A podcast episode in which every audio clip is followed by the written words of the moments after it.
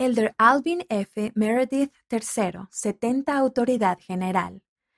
En el último año de la escuela secundaria de Alvin F. Meredith en Tennessee, Estados Unidos, un grupo de estudiantes atletas cristianos lo seleccionaron como el atleta escolar del año.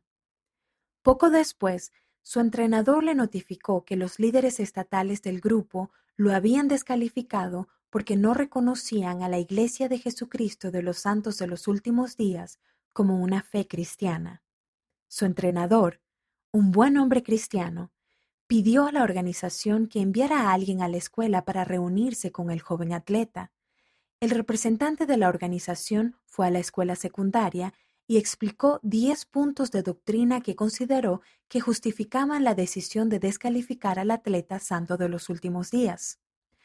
Al ver una Biblia en la bolsa del hombre, el elder Meredith preguntó si ambos podían repasar algunos versículos. Analizamos cada uno de esos diez puntos y fuimos a Crónicas, a Santiago y al libro de Apocalipsis y Corintios, dijo el elder Meredith.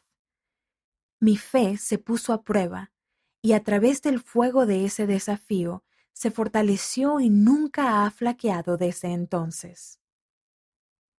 Alvin Fraser Tripp Meredith III nació en Chattanooga, Tennessee, Estados Unidos, el 22 de julio de 1970.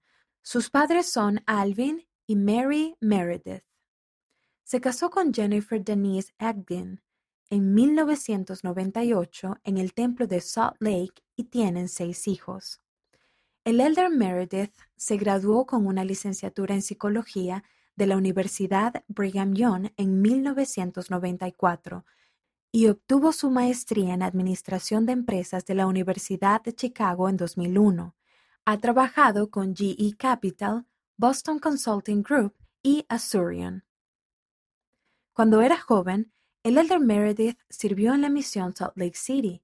Cuando fue llamado como 70 autoridad general, prestaba servicio como presidente de la misión Utah Salt Lake City Sur.